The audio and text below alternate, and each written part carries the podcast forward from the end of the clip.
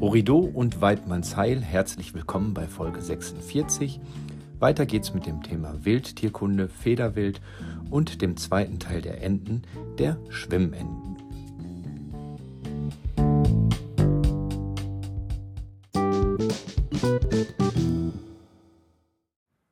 Die Kolbenente oder lateinisch Netta rufina. Sie ist etwa Stockenten groß und zählt zu den Tauchenten. Sie kann bis zu 30 Sekunden unter Wasser bleiben. Das Männchen, also der Erpel, ist im Prachtkleid mit seiner fuchsroten Kopffärbung und den kaminroten Schnabel unverkennbar. Das europäische Brutgebiet hat seine Schwerpunkte im westlichen Mittelmeergebiet. Inselartige Vorkommen gibt es in Mitteleuropa. Die 55 cm große Kolbenente erreicht ein Gewicht von 1,5 Kilogramm eine Flügelspannweite von bis zu 90 Zentimetern. Die Augen sind rot. Brust, Kopf, Unterschwanzdecken sowie der Bauch sind schwarz. Die Flanken sind weiß und der Rücken sowie die Flügel braun gefärbt. Im Flug sind der weiße Flügelvorderrand sowie die breite weiße Flügelbinde unverkennbar. Im Schlichtkleid ähnelt das Gefieder der Erpel der Ente, aber der immer noch durchgehend rote Schnabel lässt die Geschlechter einfach unterscheiden. Die Ente hat ein braunes Gefieder, bei dem die Flanken und der Hals etwas heller sind als der Rücken. Die hellgrauen Wangen sind rote Querbinden an der Spitze des Schnabels, ein wesentliches Erkennungsmerkmal.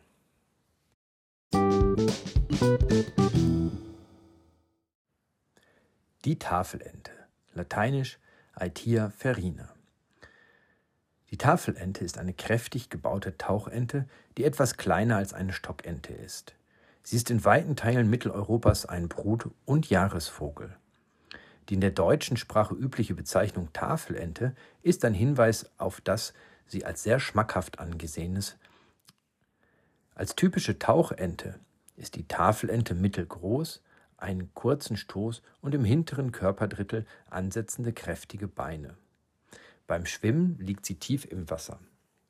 Im Prachtgefieder zeigt der Erpel einen kastanienbraunen Kopf und Hals, eine schwarze Brust, einen hellgrauen befiederten Rumpf und einen schwarz befiederten Stoß. Die schwarze Färbung des Schnabels wird von einer graublauen Querbinde unterbrochen. Die Iris ist dunkelrot gefärbt. Das Schlichtkleid ähnelt dem Prachtkleid, jedoch ist das schwarze Gefieder an Brust und Steiß durch ein verwaschenes Grau ersetzt. Die Enten sind deutlich unscheinbarer als die Erpel. Ihr Kopf ist das ganze Jahr über graubraun gefärbt, hinter dem Auge und am Schnabelansatz befinden sich helle, in Einzelfällen fast weiß gefärbte Partien. Die Region unter dem Auge ist im Gegensatz dazu etwas dunkler befiedert. Die Färbung der Brust ist dunkelgrau oder hellbraun. Insgesamt kann sich die Farbintensität stark unterscheiden. Zur Brutzeit ist der Schnabel stets gänzlich schwarz gefärbt und die Iris ist braun.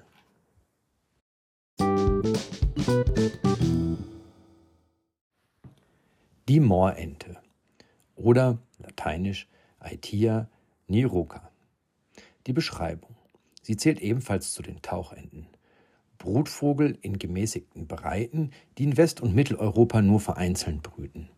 Ihr Verbreitungsschwerpunkt sind die Steppen- und Halbwüstenzonen der Ukraine. Gebietsweise ist die Moorente jedoch in kleinerer Zahl ein Überwinterungsgast bei uns.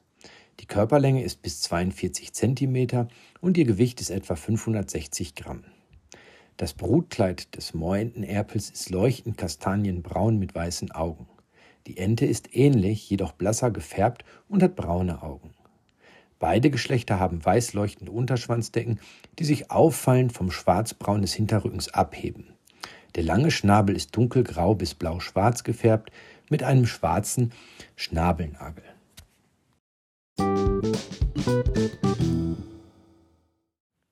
Die Reiherente, lateinisch Aitia filigula. Die Beschreibung. Sie zählt ebenfalls zu den Tauchenten und gilt als die häufigste Süßwassertauchente. Sie ist eine kleine, kompakt gebaute Ente. Auffällig ist der verhältnismäßig kurze Schnabel und der auffällig runde Kopf. Die Erpel haben am Hinterkopf einen langen, herabhängenden Schopf. Die Reiherente ist in Mitteleuropa ein verbreiteter Brut- und Jahresvogel. Der Verbreitungsschwerpunkt liegt in Ost- und Südmitteleuropa. Im gesamten Mitteleuropa ist sie jedoch ein häufiger Mausergast und als Durchzieher bzw. als Wintergast zu beobachten. Die Körperlänge ist bis zu 47 cm. Bei beiden Geschlechtern sind die Steuerfedern mattschwarz. Die Handschwingen sind grau, allerdings weisen alle Federn eine schwarze Spitze auf. Die äußeren vier bis fünf Federn der Handschwingen haben außerdem schwarze Außenränder. Bis auf die Federbasis sind die Spitzen, die Außenfahnen der inneren Handschwingen weiß, so dass im Flug ein weißes Flügelband erkennbar ist. Sie zählt zu den Mitteltieftauchern, taucht mit elegantem Schwung und bleibt im Schnitt 15 Sekunden unter Wasser.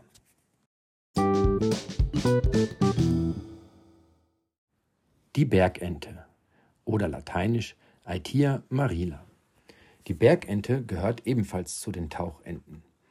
In Mitteleuropa ist die Bergente nur ein sporadischer bzw. lokaler Brutvogel und Sommergast. Bergenten sind mittelgroß, bis 51 cm lang und wiegen knapp 1,2 Kilogramm. Bergentenerpel ähneln Reiherentenerpeln, haben jedoch keinen Federschopf und einen grauen Rücken. Das Kopfgefieder glänzt leicht grün. Bei einigen kann dieser Schimmer sogar violett wirken. Die Aufteilung der Körperfärbung, schwarzer Hals und schwarze Brust, weiße Seiten und dunkler Schwanz, gleicht der Reiherente. Auffälligster Unterschied zur Reiherente ist der im vorderen Bereich hell silbergraufarbige Rücken. Zum Schwanz hin wird er zunehmend dunkelgrau. Der Schnabel ist von einem hellen Bleigrau gerandet. Im Ruhekleid ähnelt der Erpel der Ente weitestgehend. Die Ente ist braun und hat eine große Blässe an der Schnabelwurzel.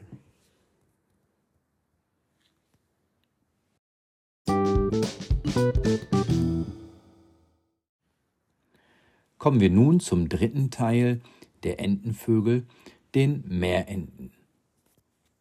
Beginnen wir mit der Eiderente oder lateinisch Somateria mollissima. Die Eiderente ist eine große, massig wirkende Meerente, die an der arktischen Küste des Atlantiks und des Pazifiks lebt. In Europa kommt sie vor allem in Skandinavien vor. Die Brutpopulation der Nordseeküste ist wesentlich kleiner. Im Sommer finden sich im Wattenmeer jedoch große Scharen nicht brütender Eiderenten ein, denen sich im Spätsommer auch noch große Scharen an Mauservögeln hinzugesellen. An Land wirken Eiderenten wie dieser Erpel schwerfällig und plump. Die Eiderente ist etwas größer als eine Stockente. Körpergewicht ca. 2,2 Kilogramm. An Land wirkt die Ente plump und schwerfällig, sie ist jedoch ein guter Schwimmer und Taucher, der selbst mit starkem Seegang gut zurechtkommt. Aufgrund der hohen Schnabelwurzel, die direkt an die Stirn übergeht, wirkt der Kopf der Eiderente keilförmig. Während des Fluges ist die Eiderente an ihrer kräftigen Gestalt, dem dicken und kurzen Hals sowie der auffallenden Kopfform deutlich zu erkennen.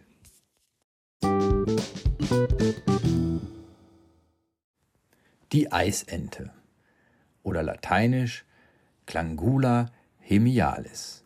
Die Beschreibung. Sie ist die kleinste der Meerenten und wird eigentlich der Gruppe der Tauchenten zugeordnet wechselt dreimal im Jahr ihr Gefieder. Die Eisente zählt zu den zahlreichsten Enten der arktischen Fauna. In Europa ist sie während des Winterhalbjahres ein zahlreicher Gast an der Ostseeküste. Der Erpel wird 55 cm und die Ente etwas kleiner 40 cm groß. Ihr Gewicht liegt da zwischen 650 und 850 Gramm. Unabhängig vom Gefieder weisen sie kleinen, runden Kopf und kurzen Schnabel auf. Kennzeichnend für die Erpel ist der sehr lang ausgezogene spitz zulaufende Schwanz. Sie sind in der Lage, auch ohne Anlauf vom Boden abzuheben und erreichen in der Luft eine Geschwindigkeit von bis zu 100 km/h bei sehr schnellen Flügelschlägen. Eisenten fliegen meistens niedrig und können an ihrem hastigen Flug erkannt werden.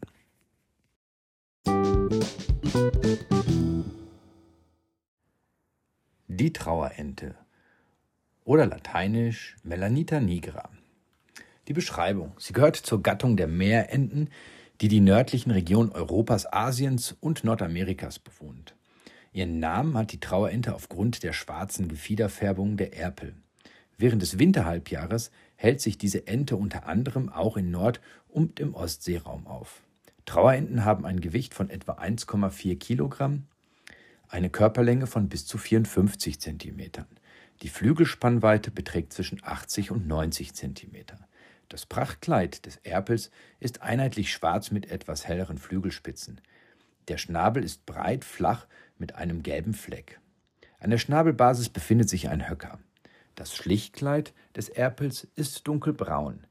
Die Enden sind dunkelbraun gefärbt. Die untere Gesichtshälfte ist grauweiß. Der Schnabel ist grau und besitzt keinen Höcker. Beide Geschlechter besitzen dunkelbraune bis schwarze Füße bzw. Ständer. Der Stoß ist lang, spitz und beim Schwimmen oft etwas angehoben. Im Flug bewegt sich die Trauerente schnell und meist in niedrigen Höhen fort.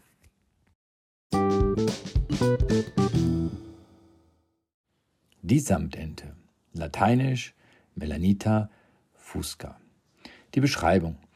Eine Meerente, die sowohl in Eurasien als auch in Nordamerika vorkommt. In Mitteleuropa ist die Samtente an der Nord- und Ostseeküste ein häufiger Durchzieher und Wintergast. Im Binnenland kann sie regelmäßig und häufiger beobachtet werden als die Trauerente. Im Küstenbereich befinden sie sich auch einige Sommergäste ein.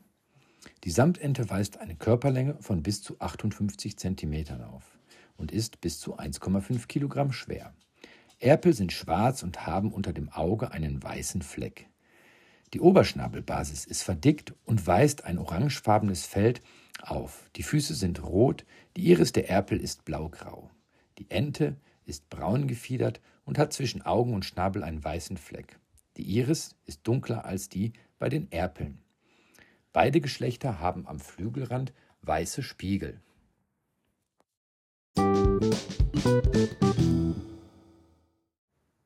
Die Schellente, lateinisch Bucephala clangula.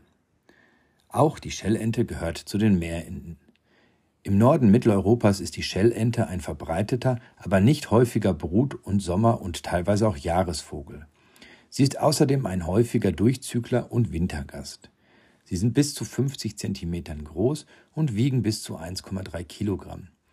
Die Schellente erreicht eine Flügelspannweite von bis zu 80 Zentimetern. Der Erpel hat ein schwarz-weißes Gefieder und einen dunkelgrünen Kopf.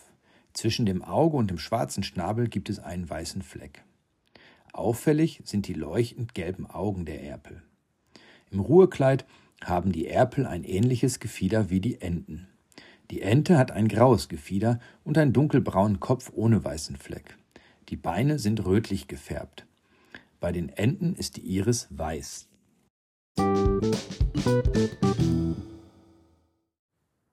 Die Brandgans oder lateinisch Tadorna tadorna. Die Brandente oder auch Brandgans gehört zu den Halbgänsen, den sogenannten Tadorninae. Halbgänse ähneln in ihrem Habitus Gänsen. Sie haben jedoch auch Merkmale eigentlicher Enten. In Europa ist die Brandgans eine Art, die sich vor allem an der Küste aufhält, brütet gelegentlich in Fuchsbauten. Brandenten sind größer als Stockenten und erreichen ausgewachsen eine Körperlänge von bis zu 67 Zentimetern und eine Flügelspannweite von immerhin 1,35 Meter. Das Gewicht schwankt sehr stark, liegt circa bei 1,5 Kilogramm. Im Prachtkleid sind beim Erpel der Kopf und der Vorderhals leicht schillernd schwarz-grün. Von den Schultern ausgehend verläuft die Körperseite ein grün-schwarzes Längsband nach hinten. Rund um die vordere Brust und den vorderen Rücken zieht sich ein breites rotbraunes Band. Ausgehend von der braunen Brust verläuft ein weiteres schwarzes Band zum Bauch. Das Körpergefieder ist ansonsten überwiegend weiß. Unterscheidungsmerkmal zwischen den beiden Geschlechtern ist während der Balzzeit der rot gefärbte Schnabelhöcker, der sich nur beim Erpel ausbildet. Die Bewegungen der Brandgänse im Flug ähneln denen der Gänse. Fliegende Brandgänse sind wegen ihrer weißen Flügel mit dem grünen Spiegel sowie ihrem auffällig kontrastreichen Körpergefieder einfach zu identifizieren. In Europa ist die Brandgans Strich- und Zugvogel.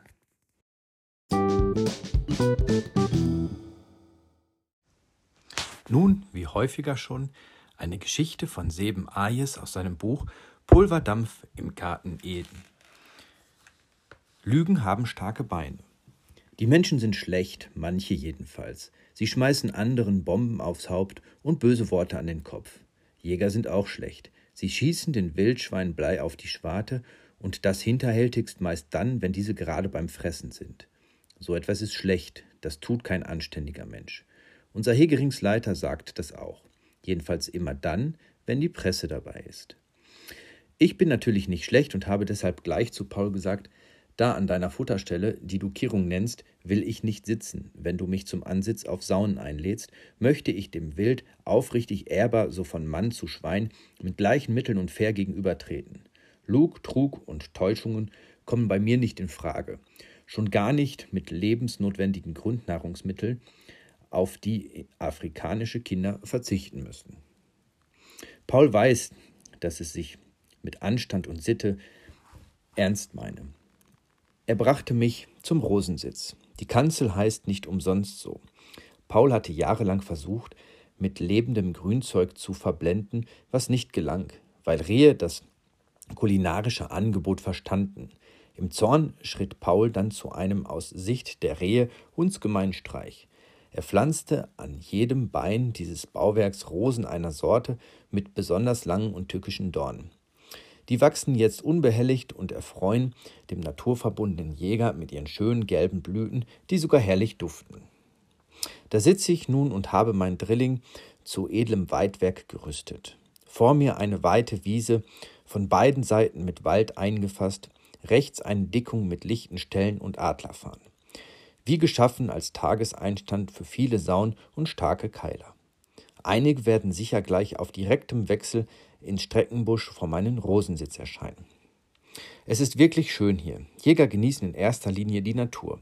Der Himmel ist klar, es riecht nach feuchter Erde und eine Schwarzdrossel singt anmutig auf dem höchsten Ast der Fichte.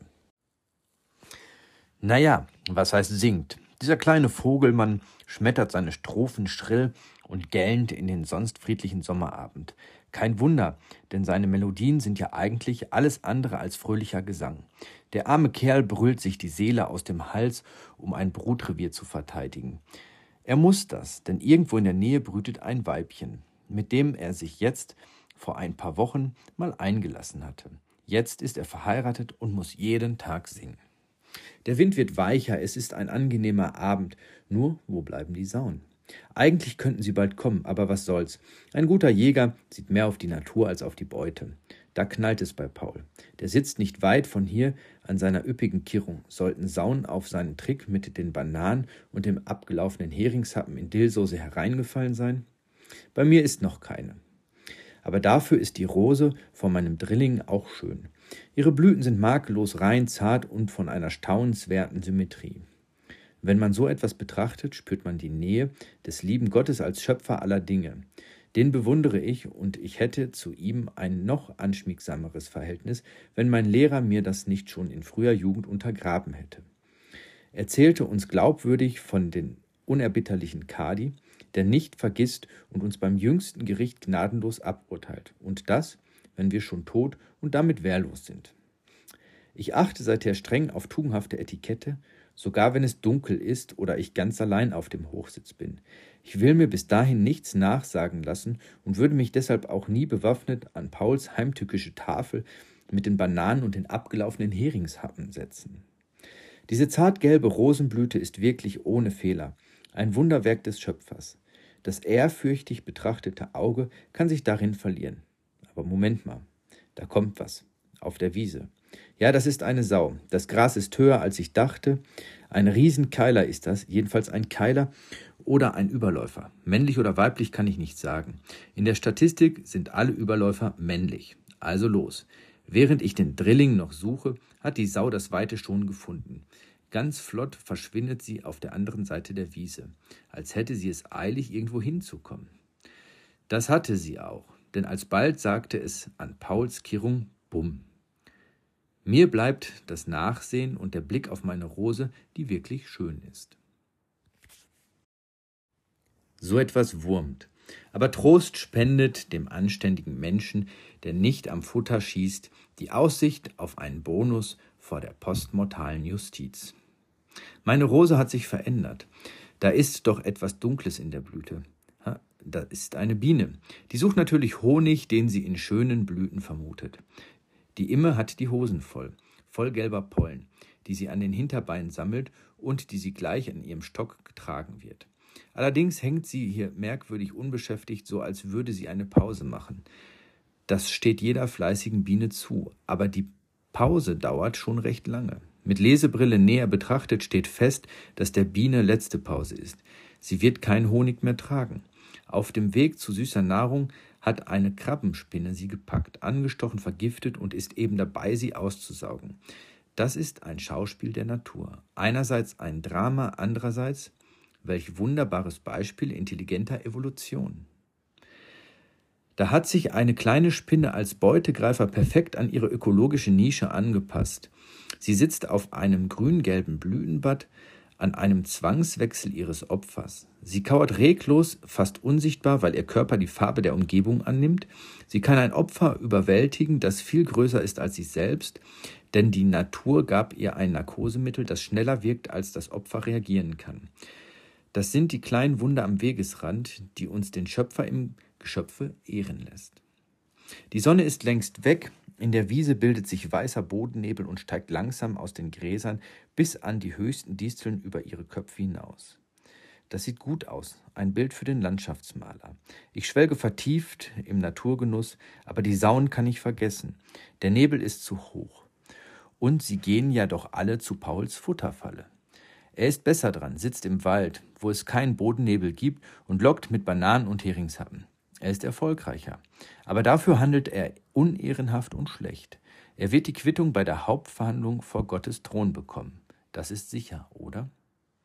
Wenn ich es mir recht überlege, ist da doch ein Widerspruch. Sind Paul und die Spinne in ihrem Handeln und Denken nicht gleich? Paul lauert getarnt auf ein Opfer, das Hunger hat. Die Spinne auch. Paul überwältigt es mit überlegenen Mitteln und mordet es mit Vorsatz. Die Spinne auch. Paul tut es nur zu eigenem Vorteil, sei es zu Lust oder Hunger. Die Spinne auch. Paul nimmt auf die persönlichen Belange seines Opfers keine Rücksicht. Die Spinne auch nicht. Warum ist das, was Paul tut, schlecht und verboten, während dasselbe bei einem Mitgeschöpf als feines Geflecht göttlicher Schöpfung ehrfürchtig bestaunt wird? Wer ist der Schöpfer? Wer ist der liebe Gott?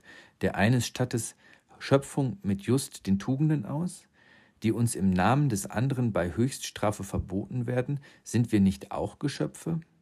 Paul schoss vorhin die Sau, die bei mir nur bei vorbeikam. Paul war erfolgreich, die Spinne auch. Beide waren im Vorteil durch Lüge, Falschheit und Arglist. Wer handelt schlecht? Paul, die Spinne, beide oder beide nicht? Auf jeden Fall hatten beide Erfolg, ich nicht. Ich, der Ehrliche, wirklich der Dumme? Es ist dunkel, ich muss gehen, denn ich bin müde und morgen früh tagt der Ethikbeirat der Jägerschaft. Es geht um neue Uniformen für die Blasmusikanten. Aber ich habe noch Zeit, meine Frau anzurufen. Hallo Annette, du fährst doch morgen früh in die Stadt. Bringst du mir ein paar Kleinigkeiten mit? Ja, bitte, dringend. Ein Zentner gutes Brot, 50 Kilo Bananen, Trockenpflaumen und jede Menge Heringshappen in Dillsoße. Und vom Waffenhändler in der Bergstraße ein Nachtschießgerät, das bessere Modell, das mit der vergüteten Optik für die Auslandsjagd.